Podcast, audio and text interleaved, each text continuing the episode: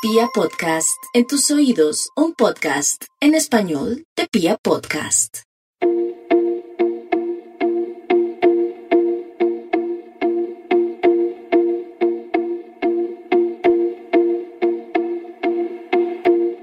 Ser nosotros mismos como clave del éxito.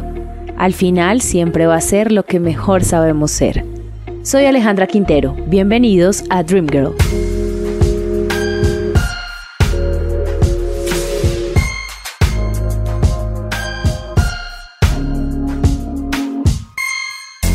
Esta caleña ha encontrado en las redes sociales un espacio para expresar su esencia. Burlarse de los problemas cotidianos y verles el lado positivo es parte de su vida y de sus contenidos. Natalia, me tenés cansado de tus dramas, de tu show. Para lo que me importa, chao, hasta nunca. Terminamos. Aló. Pero deja por lo menos pasar el luto de la relación. No he ni terminado de recoger mis cosas en tu casa y ya le estás dando me encanta, me gusta las fotos de esa vieja. A mí ni agregada me tenías. Aló, ¿con quién hablo? Ve, Roy, era para lo siguiente. Yo quería saber si por lo menos podías tener la delicadeza de bloquearme de todas tus historias, que estoy mamada de ver tus dedicatorias de Ricardo Arjona. Ahora parece que fuera a estornudar confeti el muchacho. Tomó clases de teatro, de baile, de canto, talleres musicales y estudió mercadeo. Hoy, en Dream Girl, conocemos a Natalia Giraldo.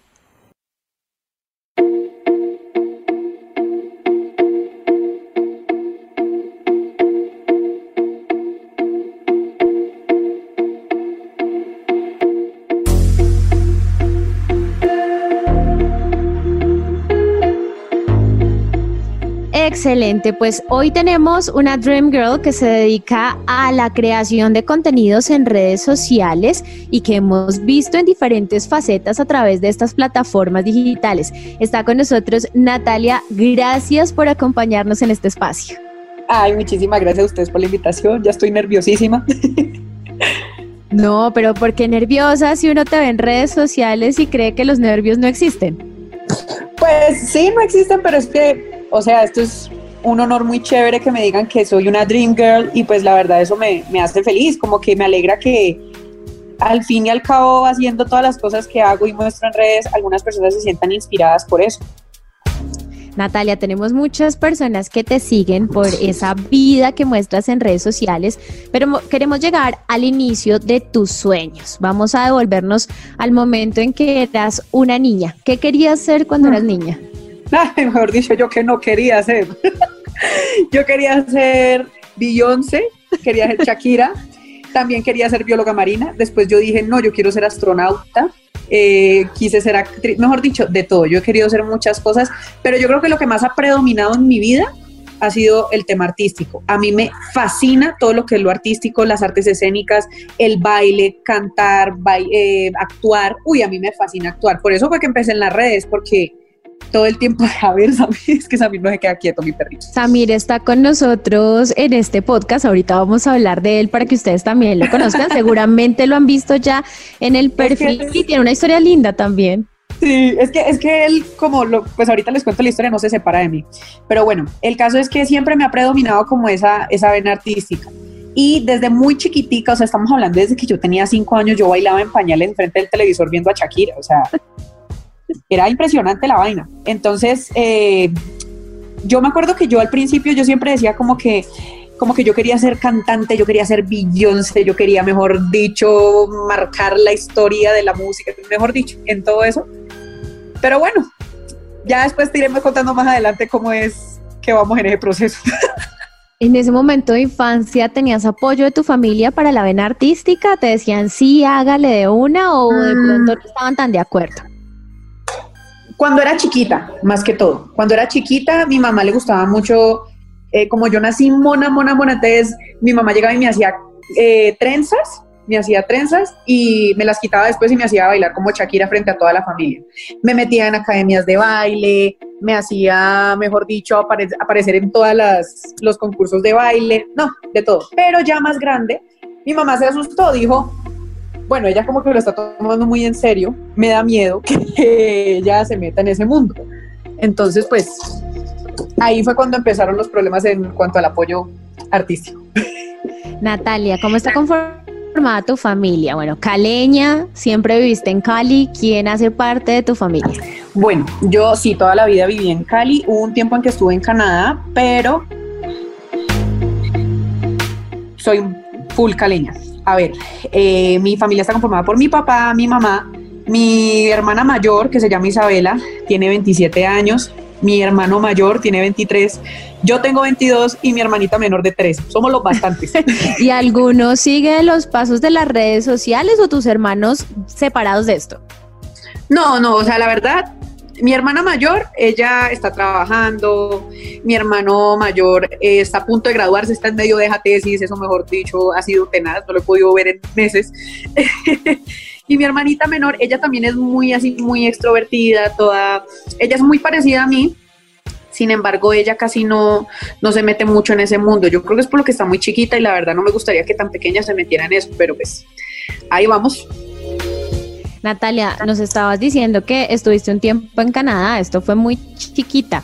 Esa experiencia fue en quinto grado. ¿Cómo fue esto? Sí, eh, bueno, fue, fue muy, muy diferente a estar en Colombia. La verdad es que yo me acuerdo que yo llegaba a clases y yo veía los, los, los salones de clase y yo decía, esto es como en las películas, mira, la profesora saca el, el mapa del tablero y yo era toda emocionada.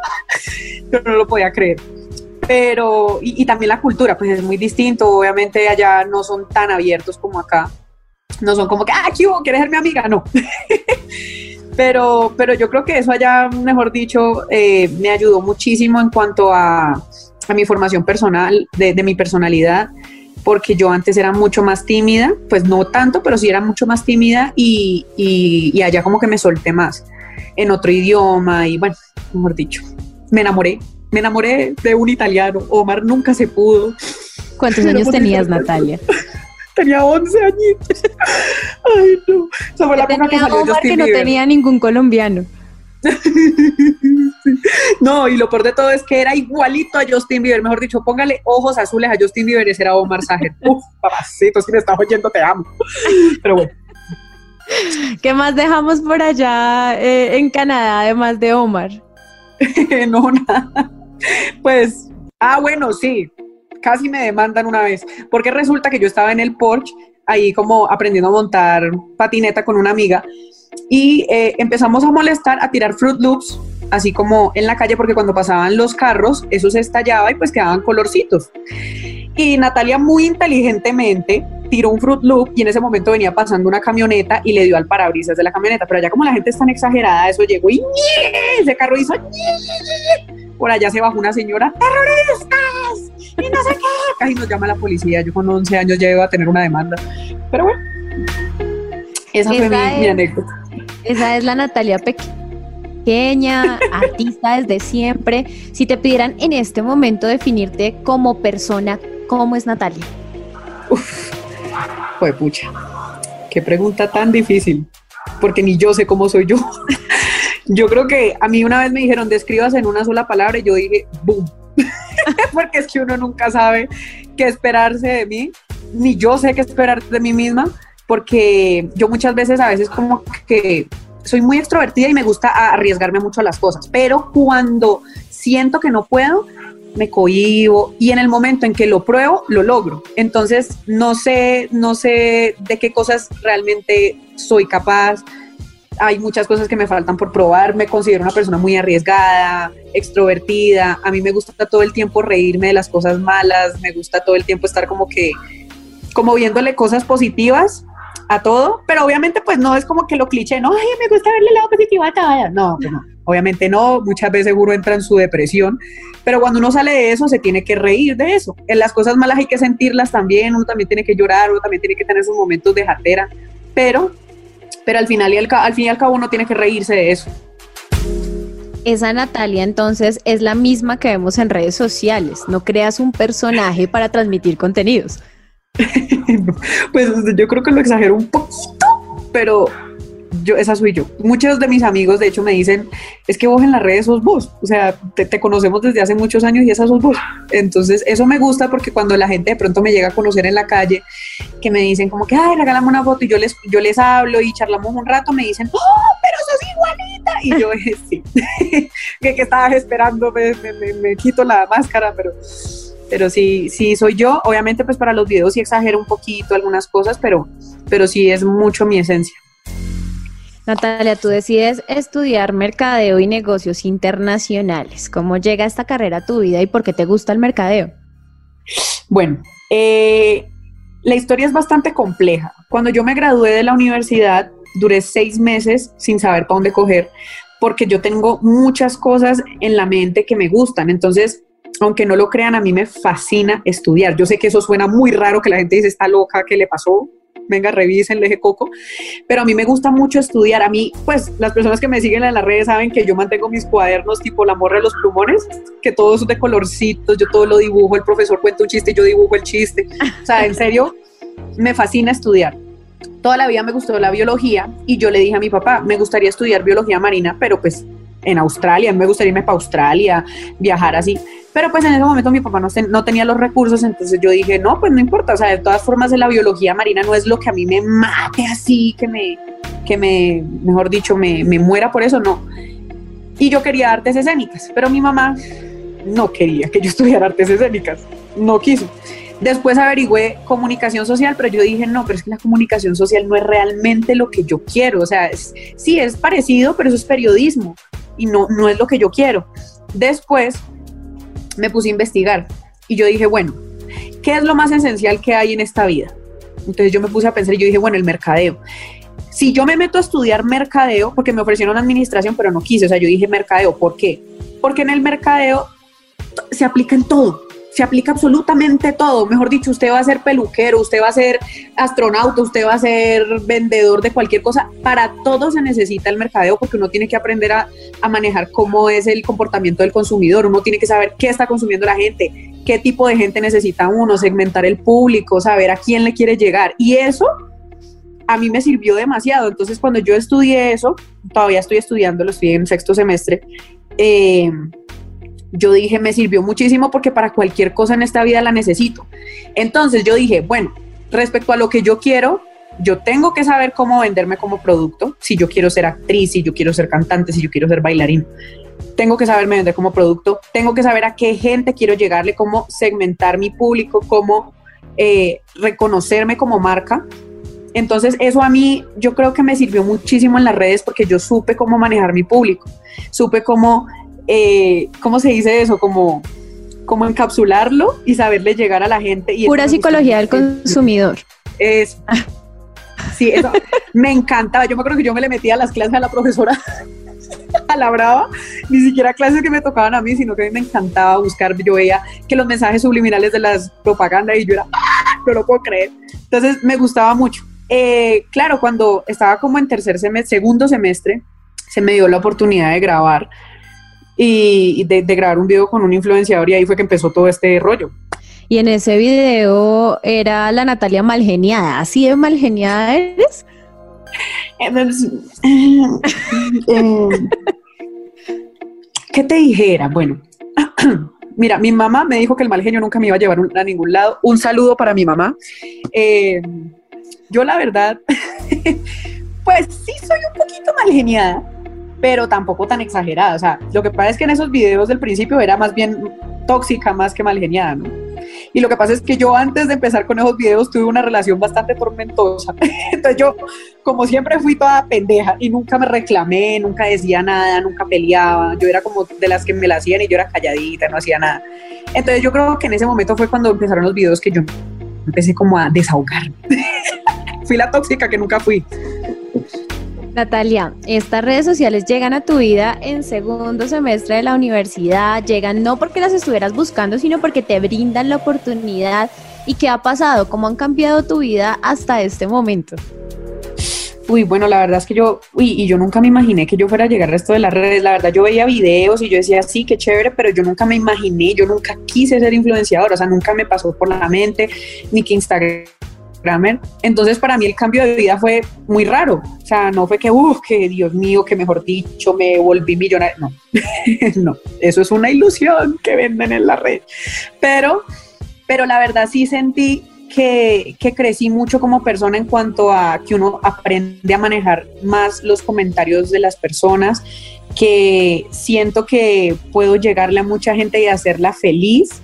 Eh, yo sé que pueden a veces ser videos de, de risa y cosas así. Yo creo que esas cosas, por más mínimas que sean, le cambian el día a una persona. Entonces a mí me llegan a diario mensajes donde la gente me dice, mira, es que tuve un día terrible, o sea, peleé con tal, estuve ta, ta, ta, me pasó esto, y tú haces este video y me haces reír y me arreglaste el día, o sea, me hiciste reír, no solo con un video, con las historias, con cualquier cosa, y eso para mí, eso ya es ganancia, o sea, para mí eso es muy chévere. Me alegra mucho que en tan poco tiempo yo pueda llegarle a tantas personas y que tantas personas disfruten. O sea, la verdad en este momento ese 1% que no lo disfruta, pues no me importa. A mí me gusta la gente con la que yo pueda, a la que pueda llegarle y que todos los días me mandan mensajes y que charlan conmigo por más de que estemos a miles de kilómetros de distancia. Porque en un país como el nuestro es importante utilizar el humor para comunicar, porque estás diciendo yo lanzo un video y la gente se ríe y a mí me encanta que eso pase. ¿Cómo nos cambia el humor a nosotros? Sí, es que eso es, eso es muy raro, porque por ejemplo, yo creo que uno de mis objetivos, te voy a contar por qué empecé a hacer videos, porque la verdad yo no quería. Yo, a mí todo el mundo en la universidad, hacelos, hacelos, y yo, no, no, no quiero, no. Y yo les decía, pero ¿para qué si ya todo el mundo hizo los videos? O sea, ya todo el mundo creó las ideas, ya, ya las tienen, ya qué más hago. Pero resulta que me di cuenta de cuál era mi esencia, cuál era mi, mi este pues como Instagram. Entonces yo dije, bueno, resulta que yo, a mí me pasa mucho que cuando yo salgo a la calle, por ejemplo, salgo a la calle, a mí todos los días me pasa algo porque yo ganaría más plata que las Kardashian donde hagan un reality show de mi vida. Todos los días tengo un cañengo, todos los días algo me pasa. Entonces, ¿qué pasa? Que yo llegaba berraca a la universidad, entonces yo les decía, no, es que me parece el culo, porque es que mira, este man era más lento que yo no sé. Y yo llegaba así a hablar como yo hablo a, mis amigos y les contaba lo que me pasaba y terminaban ellos riéndose y yo me terminaba riendo de lo malo que me había pasado. Entonces yo, es que yo sí soy un bultico de sal y todo el mundo, juá, juá, juá, y yo, eh. Entonces yo dije, qué chévere poder tomar esas cosas malas que nos pasan y después de que ya pasaron, no, pues riámonos de eso, pues que hijo de madre, pues sí, así soy yo y esa es la vida y a todo el mundo nos pasa. Y eso fue lo que funcionó, eso fue lo que funcionó y a la gente le fascinó eso porque ellos saben que todas las cosas de las que hablo son cosas que nos pasan a diario y que al fin y al cabo uno tienes que reírse de eso. Entonces, ese fue, esa fue como mi identidad como, como en los monólogos, digámoslo así. A veces es súper difícil burlarse de sí mismo porque mm. tras de que le está doliendo a uno, de pronto si hacen algún comentario entierra más la espinita, pero también es una forma de mostrarse esa tranquilidad y ese amor propio, ¿no? Trabajar en, en bueno, yo sigo adelante, pase lo que pase. Sí, mira que eso que acabaste de decir de que burlarse de uno mismo es muy duro, pero es muy efectivo. O sea, de verdad que eso es algo que yo trato de decirle a todo el mundo en las redes, ríanse de ustedes mismos y verán que así nada les va a doler. Por ejemplo, algo de lo que yo me río todos los días y le digo a la gente es, yo no sé en qué momento a mí se me cayeron las nalgas, yo ya no tengo cola, yo ya no tengo cola, yo tenía colita cuando era chiquita, yo no sé qué pasó. Entonces a mí, si yo me río de mí misma, o sea, ¿quién se va a venir ahorita a burlar? Pues no, ella ya se burló de sí misma, pues ya, ¿qué le va a doler lo que yo le diga? ¿Sí me entiendes? O sea, eso, eso es algo muy efectivo y al fin y al cabo eso lo forma uno con un amor propio impresionante. O sea, después uno ya, ya todo lo que le digan, ah, pues sí, pues sí, pero ¿qué le vamos a hacer? Y se ríe y ya. Eso es lo chévere. ¿Cómo defines tú esas líneas o esas temáticas de las cuales hablas en tus redes sociales? ¿Surgen en tu vida o ya tienes algo súper definido de, de esto lo publico y esto tiene que ir tal día? Bueno, no, la verdad yo no tengo como un calendario donde voy a decir, bueno, hoy voy a hablar sobre no sé qué. No, yo no tengo eso. Yo hablo conforme me van pasando las cosas. O sea, por eso trato como de mantener mucho la, lo orgánico y lo real en mis redes, porque yo no estoy hablando algo que me inventé. Estoy hablando algo que me pasó, algo que me ha pasado a diario o algo que, que me pareció como, como chistoso de que me pasó en mi vida. Entonces quiero comunicárselo a la gente por medio de, de una anécdota en forma de monólogo. Entonces, eh, cuando hablo con mis amigas, que me pasó esto con mi amiga, que estoy celosa porque publicó una foto con otra, ah, sí, ah, listo, ve, mira que no sé qué, y tal, y tal, y tal, y empiezo a hacer el monólogo, pero con base a lo que yo ya había hablado por teléfono con un amigo, por ejemplo. Entonces no me gusta como inventarme algo que, algo que yo realmente no soy, sino algo que realmente me pasa. Entonces, por ejemplo, a mí acá rato me piden que los tutoriales de maquillaje, que no sé qué. Entonces, yo les digo, pues, pero ¿por qué voy a hacer un tutorial de maquillaje y yo no sé maquillar y todo el mundo sabe que yo soy un desastre para el maquillaje? Entonces, es eso. O sea, siempre es como hablando de lo, lo real que soy yo. Por ejemplo, si voy a hacer un monólogo de maquillaje es para decir lo terrible que soy maquillando. ya. Por ahí también he visto que te piden dibujos. ¿De dónde sale este gusto por pintar? Ah, bueno, no, eso sí es desde chiquitica, me fascina pintar. Yo me acuerdo que yo siempre en clase lo que te decía, todo lo que explicaban yo lo coloreaba, decían Simón Bolívar, no sé que yo pintaba a Simón Bolívar. en serio, me fascina el dibujo, me fascina colorear, me, me encanta como esos, esos dibujitos de caricaturas, entonces todo eso lo hago. Me gusta mucho decorar mis cuadernos, que la portada, yo me acuerdo que a mí me pagaban por hacerle, de hacerle las portadas a los cuadernos, las vecinas de los de las niñas. Entonces, ay, es que mi niña mañana entra a estudiar para que le hagas las portadas de los cuadernos. O sea, ese era mi trabajo en, en- en casa. Entonces, eso yo nunca, o sea, lo había mostrado hasta hace hasta hace medio año, yo creo, hace, no hace mucho lo mostré, o hace un año que lo hacía en redes y la gente quedó como que, ve, qué chévere, nos gusta verte dibujar, y yo sé lo satisfactorio que es uno ver a alguien dibujar esos videitos rápidos, a mí me fascina, entonces yo dije, ve, voy a hacerles esos videitos a la gente y les gustó mucho. Entonces los piden bastante, eh, de hecho ahorita tengo un nuevo emprendimiento que es que estoy comprando esos forritos de celulares totalmente transparentes y compré esa laca o ese aerosol, aerosol blan- blanco y los voy a decorar yo. Para, ¿Y cómo te para ha ido? ¿Qué te dicen en redes sociales sobre esto? Yo vi hoy una de las No. publicaciones que pusiste y me imagino que ya la gente está lista para pedirte todos los cases. Sí, sí, sí, sí, la verdad sí les ha gustado muchísimo, les gustó la idea, me dijeron, ay, no, no, vayas diciendo ya mismo dónde es para pedirlos, pero me gustaría eso, que fueran bien personalizados, mira, a mí me gusta que me dijeran, mira, a mí me gusta eh, Mario Bros, entonces le hago dibujitos de Mario Bros, que es que a mí me gusta el chocolate, entonces le hago una forma de chocolate en el, en el este, sí me gusta mucho eso. Tuve también ahorita en la misma empresita, pues donde voy a abrir eso, porque tengo una empresita que quiero que sea como más bien de detalles, de regalos, porque me gustan mucho las manualidades, entonces yo dije, bueno, voy a abrirme una empresita de eso. Eh, y es, era de brownies, era de brownies. Ahorita dije, bueno, me voy a reinventar, ya no voy a hacer más brownies, voy a hacer los cases. Pero los brownies eran, o sea, yo nunca pensé que yo fuera a decorar así con, con esa, ¿cómo es que llama? El pastillaje. Sí. Y me quedaba muy chévere, de verdad, que yo no, nunca me imaginé que yo fuera a hacer una vaina de esa. Y a la gente también le gustaba ver eso, entonces sí, fue, fue muy bacano. Pero ya la época de los brownies terminó. Y ahora vamos con la época de los diseños y la personalización de accesorios para celular. Sí, o para cualquier cosa, cualquier diseño que me digan, no, mira, te mando mi cargador y yo te lo- y, y me lo decoras así. Eso me encantaría, me gusta mucho. Hay otro tema que se está moviendo en tus redes sociales en este momento y es un personaje que estaba acompañándonos al inicio de esta entrevista y es Samir, tu mascota. Samir está hace unas semanas contigo y aparece en todas las publicaciones. Cuéntanos la historia de este perrito. Bueno, aprovechando que ya se quedó dormido porque es más inquieto, yo creo que le acuesto a la mamá. Bueno, Samir, la historia de él es la siguiente. Resulta que yo en Cali tengo tres perritas. Eh, ¿Ahí me escuchas bien? Sí, perfecto. Listo. Eh, tengo tres perritas, eh, dos cocker, una shih tzu, y las tres son, son, bueno, la primera fue rescatada de una finca que la, la habían cortado la colita así a sangre fría. Y la otra es la hija de ella y la otra también de una vecina que no la quería.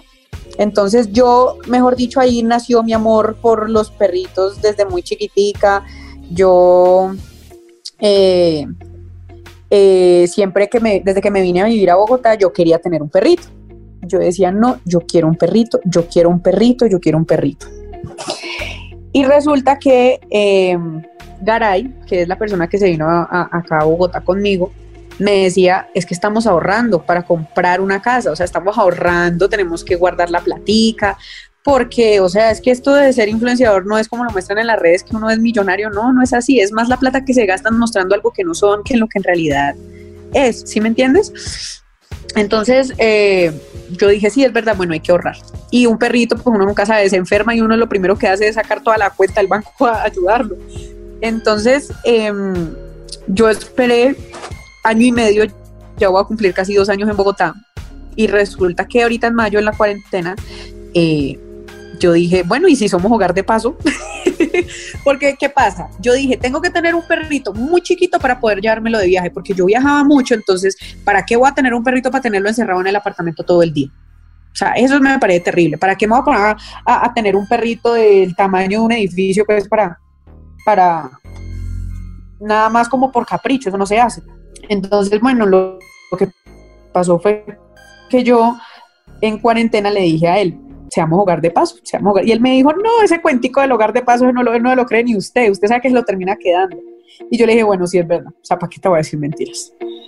El caso fue que una fundación que se llama Peluditos Colombia, que estaba por acá por Cibate, eh, me escribió y me dijeron, porque yo acá rato les colaboraba como para subir, para que la gente eh, adoptara y todo el cuento. Y resulta que en una de esas me mandaron una foto y me dijeron, Nata, ayúdanos a compartir esta imagen que es de unos dos perritos Beagle que los tienen amarrados en una terraza, más otro criollito, y los tienen al sol y al agua y no les dan comida, ni les dan agua, no les dan nada. Entonces yo, ay Dios mío, entonces yo claro, cuando me mandó la foto, ella no había mencionado que al fondo había una criaturita chiquitica que no era sino orejas. Yo vi, yo nada más vi las orejas gigantes y yo dije, ¡Ah! Yo quiero ese perrito. Y yo le decía, mira, es chiquitico. Entonces cuando fueron a rescatarlo le dijeron, no, ese perrito no se lo llevo. El señor, no, ese no se lo lleva. Y a la semana fue que el señor dijo, bueno, sí, listo, llévense. Cuando se lo llevaron, yo le dije, no, por favor, dámelo a mí, dámelo a mí. Bueno, listo. El caso fue que ella pues ya me conocía y ella me lo dio. ¿Y cómo te parece que el perrito sufría de mucho maltrato? A él le chuzaron un ojito, él perdió un ojito. Eh, entonces, pues yo, claro, yo, mejor dicho, me fui a buscar a la mejor oftalmóloga veterinaria de Bogotá. Mejor dicho, llamé a todo el mundo para ver qué hacía para recuperarle el ojito. Al final, la, la oftalmóloga me dijo, no, ese ojito ya lo perdió. Pero el mismo organismo de él se encargó de curarle la herida, entonces no, no, no estaba sufriendo ni tenía infección, pero lloré como un berraco porque yo decía, no, yo le quería recuperar el ojito. Bueno, por otro lado, como lo tenían así al sol y al agua, y en este frío que hace aquí en Cundinamarca, de por sí hace un frío terrible, eh, lo tenían en Soacha y, y le, tuvo un problema en los pulmones. Entonces, en los pulmoncitos le empezó a dar como, o sea, no podía tener frío, el, el perrito no puede tener frío porque eh, le empieza a dar tos. Entonces yo todo el tiempo lo tengo así con unos saquitos. Abrigadito. Yo todo el tiempo lo tengo abrigadito porque ya pues lo curaron. Pero de todas formas lo tengo. Es como cuando una persona es asmática, tiene que cuidarse. Y por, y por último, le habían cortado un poquito el pipicito, le habían, le tenían una raja así súper super lastimadito. Entonces yo empecé a notar que le salía pus de ahí, y yo decía, ay, hijo de madre, ¿y este qué le pasa? Entonces, claro, yo, mejor dicho, a mí ya me conocían en la veterinaria, ya era, buenas, Natalia, yo qué hubo, porque yo mantenía pasando por allá. Yo todo el tiempo era, Auxilio, vea, no sé qué. Entonces, eh, me pasaron unas, una, un suero con una jeringa y se la tenía que aplicar tres veces al día por dos semanas. ¿Te imaginas cómo sufrió él del susto todo el tiempo ahí que le estuvieran metiendo en el pipicito una, un suero y dos veces por, por cada aplicada. No, eso fue terrible, pero bueno, lo importante es que ya se mejoró. Obviamente, pues el ojito sí lo perdió, pero, pero él, él no le importa. O sea, tú sabes que los perritos, con tal de tener amor y un hogar y todo eso, no le importa no tener un ojito. Pero bueno, esa es la historia de Don Samir. ¿Cuánto tiempo lleva contigo ya? Eh, nada, no lleva nada desde mayo 11. Yo cumplí años el 11 de mayo y ese día fue que me lo trajeron. Y ya, ¿cómo, ¿cómo es la relación contigo? ¿Ha cambiado totalmente el perrito, me imagino? No, desde el primer momento en que llegó no me suelta. Ni a Garay. O sea, Garay era el que no, no, no, no podemos tener perrito todavía. Y eso es el más alcahueta que hay en esta vida. O sea, no hay persona más mimada que Samir. Porque yo le digo, amor, no le des tal cosa. Él va y le entrega la galleta. Él va y le entrega todo. No lo podemos acostumbrar a dormir en la cama. No, claro, él lo sube a la cama. Le vale cinco lo que yo le digo. Pero bueno, pues al fin y al cabo es nuestro hijito, o sea, él es lo más mimado que hay en la vida. Y el nombre se lo escogí Samir, porque Samir en árabe significa compañero de vida. Y ya. En esta época de cuarentena, pues ya tienes hijito, ¿cómo más han cambiado tus dinámicas y también esa creación de contenido? de alguna forma se ha visto afectado o ha servido el estar encerrados también para que más personas lleguen a tus redes? Bueno, yo creo que sí ha servido mucho que la gente está más pendiente de las redes. Eh, yo creo que el tema de ser mamá sí me ha copado un poquito el tiempo, pero no, no, ha sido tanto, o sea, ha sido como que un 2% del tiempo me lo ocupa eh, como el servirle la comidita, es que eso no es tan difícil, o sea, realmente tener un perrito no es duro, lo, lo difícil es que realmente la gente quiera cuidarlo y amarlo y, y de verdad ponerse en disposición de él, o sea, por ejemplo, imagínate cuántos medicamentos no me gasté cuando recién llegó, entonces es eso, y uno ya sabe que al final uno le cambió la vida al perrito, entonces, bueno, y por otro lado, pues sí, o sea, hay mucha gente que está súper eh, motivada en las redes porque, ¿qué pasa? En esta época de cuarentena es cuando la gente dijo, stop, el mundo está cambiando, hay que reinventarnos, y si no se puede salir a la calle a vender, pues entonces por medio de las redes, por medio del, del tema, pues este de, ¿cómo se dice? El todo se está manejando de manera digital. Entonces, todo el marketing digital. Toda la gente se está reinventando y eso me gusta. Por ejemplo, hace poco me puse a, regalarles cursos gratis eh, digitales, o sea, online, para que la gente se instruyera, para que hiciera cursos de lettering, cursos de manualidades, cursos de no sé qué. Les dije, con eso ustedes se pueden crear una empresa en Instagram y, y, se ponen a vender, pero la idea es reinventarse, no nos podemos quedar estancados porque si no nos movemos con el mundo, el mundo nos lleva por encima. Así de sencillo. Es, una, es un gran momento y una gran oportunidad para demostrar todo ese éxito y todo ese auge que tiene lo digital y todo lo que podemos llegar a hacer dentro de las redes sociales. Pero hace un momento tú decías, es que la gente se imagina que la vida de youtuber es salir y volverse rico. ¿Cuáles son mm. como esas responsabilidades y esas obligaciones que tiene una persona que se dedica a crear contenidos en Internet? Uy, es demasiada la responsabilidad. Yo a veces sufro porque yo veo, por ejemplo, otras personas y yo digo, ay, Dios mío, ¿qué le estás mostrando a la gente de hoy? ¿Qué les estás enseñando, por favor? O sea, obviamente yo no digo que yo soy lo mejor del mundo, yo no estoy diciendo que yo sea la más responsable del mundo, no, pero sí cuido mucho lo que le estoy mostrando a mi público, sí cuido mucho que, que todo el tiempo, ay, pero tú tú haces dietas y cosas de ese, y yo no, yo como normal. Y la gente es aterrada, la gente no lo puede creer. Pero ¿cómo tienes buen cuerpo si tú comes normal como se te da la gana? Pues porque yo como lo que mi cuerpo me pide. Así de sencillo. Pero si uno se pone a ver que hay, no, que es que uno tiene que quitarle los carbohidratos a todo, no coman pan, no coman leche, coman pasto, ¿qué le estás enseñando a la juventud? Que entonces ser raquítico es lo bello, o que no te puedes dar un gusto porque entonces ya no eres la persona fit de las redes, o sea, no, eso no, eso no me gusta por un lado. Por otro lado, eh, es que lo que te decía, o sea, mucha gente piensa que es que entonces como muestran en redes que tienen el bolso Gucci, que, que, que la ropa más brutal, entonces no, o sea, ella es una diosa, él es un dios, ellos son perfectos, ellos son millonarios y así no es.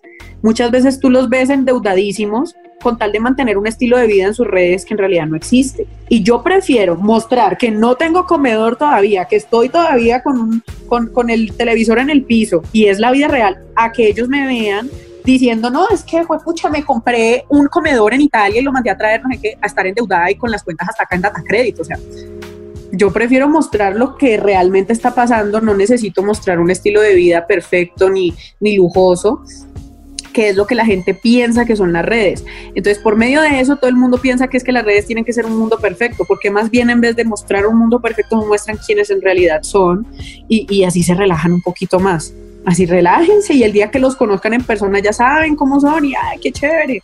Tú eres muy, muy real. Eso es lo que me gusta. Entonces, eh, eso a mí me, preocupa bastante, que hoy en día... Eh, hay que tener mucho cuidado con lo que se sube, porque tanto niños como adultos lo están viendo a uno. O sea, eso es imposible hoy en día en las redes ocultar algo, o sea, eso no se puede tapar el sol con un dedo de un niño de 13 años, él va a ver todo lo que se está subiendo en las redes. Entonces, lo bueno es hacer un contenido para todas las personas que te están viendo. Es eso. Natalie, para ti, ¿qué definitivamente no se publica en redes sociales? ¿Qué no debería ir a las redes? que definitivamente no se publica. A ver, cosas íntimas, no me parece que se publiquen. Eh, no me gustan las, digamos, las vulgaridades, no me gustan. Eh, yo creo que, bueno, pues sí, hay cada quien que tiene su personalidad y todo eso, pero no me gusta de pronto que estén mostrando, eh, ¿qué te dijera? Es que no sé cómo explicarte. que no me parece que deba ser. Es que como cada quien tiene su estilo, pues es muy difícil decir, eh, mira, no, no publiques que, que, te estás tirando un puente. O sea, uno como le dice a alguien, no lo haga. Pero las cosas que den mal ejemplo, no me parece que deberían publicarse. O sea, si, si tú tienes un pensamiento muy distinto al de los demás, está bien, todos tenemos pensamientos diferentes, pero yo creo que eso es tan controversial hoy en día. hoy en día es tan difícil ponerse de acuerdo con todo el mundo. Si estar con tres amigas, ponerse de acuerdo para salir, imagínate ponerse de acuerdo en pensamiento con 600 mil personas, es muy berraco. Entonces yo creo que eso es otra cosa. ¿eh?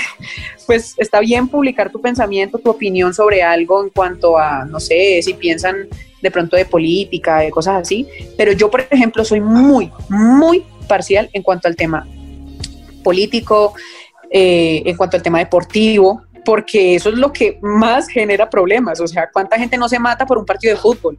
Las pasiones. No se mata, claro, esas pasiones son las que mueven a la gente y eso o te hace matar o lo que sea. O sea, eso, yo puedo, por ejemplo, yo como ciudadana, tener mi pensamiento político, tener mi, mi posición, salir a votar, pero yo eso no lo publico para nada, porque yo sé que van a haber el 50% de personas que estén en desacuerdo conmigo.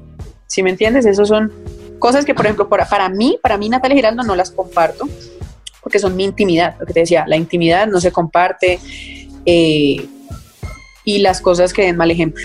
Eso para mí.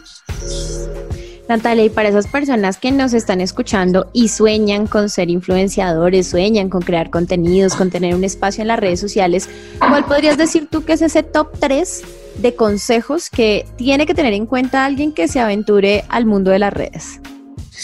Uf, bueno, primero que todo, tenga mucha, mucho temple, mucha personalidad y mucha berraquera, porque esto es un mundo que no es tan fácil como la gente cree que es. La gente piensa que, ah, es que hacen videitos y ya. No, no es así de sencillo. Eh, esté dispuesto a recibir todo tipo de comentarios. No se sienta mal por cualquier bobadita porque la gente pelea porque sí, porque no, porque tampoco, porque también. La gente por todo te va a reclamar, por todo pelea. Y son 99% de comentarios buenos que te recibes al día y el 1% son el que te afecta. Entonces, eso no te lo puedes, no puedes dejar que te afecte. Segundo, ah, bueno, tercero ya, es que uno tiene que ser uno mismo. O sea, no que hay, que es que a mí me gusta ese influenciador, a mí me gusta tal persona, entonces yo le voy a copiar tal cual como es el estilo de él y yo lo voy a hacer porque es que a mí me fascina. No, eso no te va a funcionar.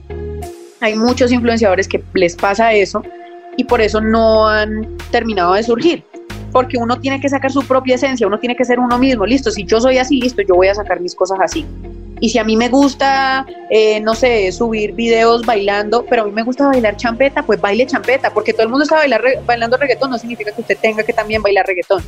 Ah, es que a mí me gusta bailar salsa, baile salsa. Sea usted mismo y no se ponga a copiar a los demás ni a hacer lo que todo el mundo hace. ¿Para dónde va Vicente? ¿Para dónde va la gente? Eso no se hace.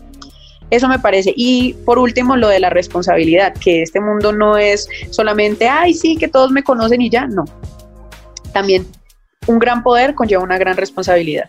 Entonces, si tanta gente te está viendo, ¿qué vas a hacer al respecto? ¿A qué los vas a incentivar? ¿A qué los vas a promover a hacer? Eh, ¿Qué quieres que la gente vea en ti? Si quieres que nada más ser famoso, pues cualquiera se puede hacer famoso en cinco segundos. Yo puedo salir en pelota corriendo por este parque y me vuelvo famosa pero quieres ser realmente admirado y reconocido, es una cosa muy distinta. Hay que aprender la diferencia entre ser famoso y entre ser, ser admirado y reconocido. Ahorita pues vas en sexto semestre de mercadeo y negocios, tienes diferentes temas de emprendimiento que has venido trabajando, eh, quieres comprar una casa. ¿Qué sueñas para lo que viene? ¿Cuáles son esos sueños y esas aspiraciones de Natalia como mujer, como profesional, como creadora de contenido? ¿Qué quieres hacer de aquí en adelante? Bueno, mi gran sueño, mi gran sueño de toda la vida ha sido ser actriz. Yo quiero ser actriz, a mí me fascina, mejor dicho, cuando usted me vea en Avengers 2.0, Natalia Giraldo, te vas a acordar de mí, pero era, yo voy a estar en Hollywood. no, pero verdad, o sea, yo la verdad siempre, siempre he querido ser actriz, eh, me fascina, me fascina actuar, me fascina todo lo que es artístico, lo que te decía, me encantaría ser un artista en completo y llegar muy lejos, me encantaría. Eh, mi otro sueño, pues ya así como más del presente, o sea, en este momento, yo sé que para eso me van a llevar muchos años, pero pero pues estoy en eso. Yo creo que esto es un saltico, esto de ser influenciador es un saltico para lo que quiero llegar a ser. Pero en este momento sueño con tener bien mi empresa, quiero tener una empresa que de hacer las cosas que me gustan, lo que te digo, que me fascina las manualidades, dibujar, colorear y todo eso, y me gusta llevárselo a la gente que realmente aprecia mi trabajo porque les gusta verlo. Quiero tener una empresita así bien bonita de, detalles.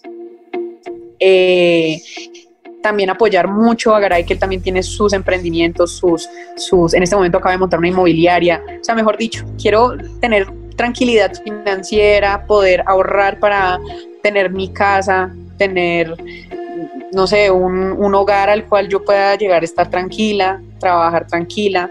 Mm, y, viajar mucho cuando acá la cuarentena. Esos son mis sueños. Pero sí, sí, me encantaría, mejor dicho, algún día poderme parar al lado de la estrellita de Michael Jackson y decir, ¿qué parcero? ¿Cómo estás, colega? Y si hacemos un corte al día de hoy, a los 21 años tienes, ¿verdad? 22. A los 22 años, ¿crees que los sueños se cumplen y son posibles? Sí, son posibles, totalmente posibles, pero, pero, los sueños no llegan así nomás. O sea, no es como que, ay, veas que usted quiere ser cantante, entonces un día se le va a acercar a alguien y le va a decir, venga, yo le, le, le, le o sea, como que le financio todo. No. todo uno tiene que hacer que los sueños se cumplan y así los sueños se cumplen, o sea, sí o sí toca. Por ejemplo, lo que es para uno es para uno, yo siempre he dicho. Y cuando yo me empecé como a, a, desmotivar, porque yo decía, mi mamá no me deja hacer nada de esto, lo otro, lo del tema artístico, yo me empecé a desmotivar y yo al final hubo un momento en el que yo dije, ah, bueno, ya, pues no lo voy a hacer y ya, y punto. Y justo en ese momento me llegó esto de ser influenciadora justo en ese momento, o sea, fue impresionante el cambio, o sea, como que la vida me dijo, no, siga por ese camino, no se cambie, siga por ahí, pero fue como que la vida me despertó, pero yo tuve que seguir trabajando para poder seguirlo haciendo, porque si no lo hacía, pues entonces, ¿quién me lo iba a llevar? Nadie, usted nadie le va a decir, venga, le regalo 600 millones de pesos para que se vuelva tal, no. La vida uno tiene que trabajar, pero sí los sueños sí, sí, sí se cumplen, pero toca eh, luchar por ellos. Y como un berraco. Ahí tenemos a nuestra Dream Girl de hoy, Natalia Giraldo, una mujer que demuestra que siendo auténtica, que siendo ella misma, que trabajando y metiéndole el hombro a todo es posible cumplir los sueños. Y estoy segura de que voy a tener mi afiche, Natalia Giraldo, actriz, y espero que me lo firme cuando cumpla ese sueño, me hace el favor. Está bien. Yo en estos días, cuando, cuando esto yo te llamo, ves que te invito a mi isla privada, te recojo en helicóptero, dale, está bien. Por favor, yo le voy a decir, ¿se acuerda del podcast? Veas que yo necesito un autógrafo porque eso ya vale mucho. Yo te presento, yo te presento a Justin Timberlake, tranquila. Natalia, gracias por acompañarnos el día de hoy. Ay, muchísimas gracias a ustedes por la invitación. Muchísimas gracias, de verdad, qué honor estar en un programa así.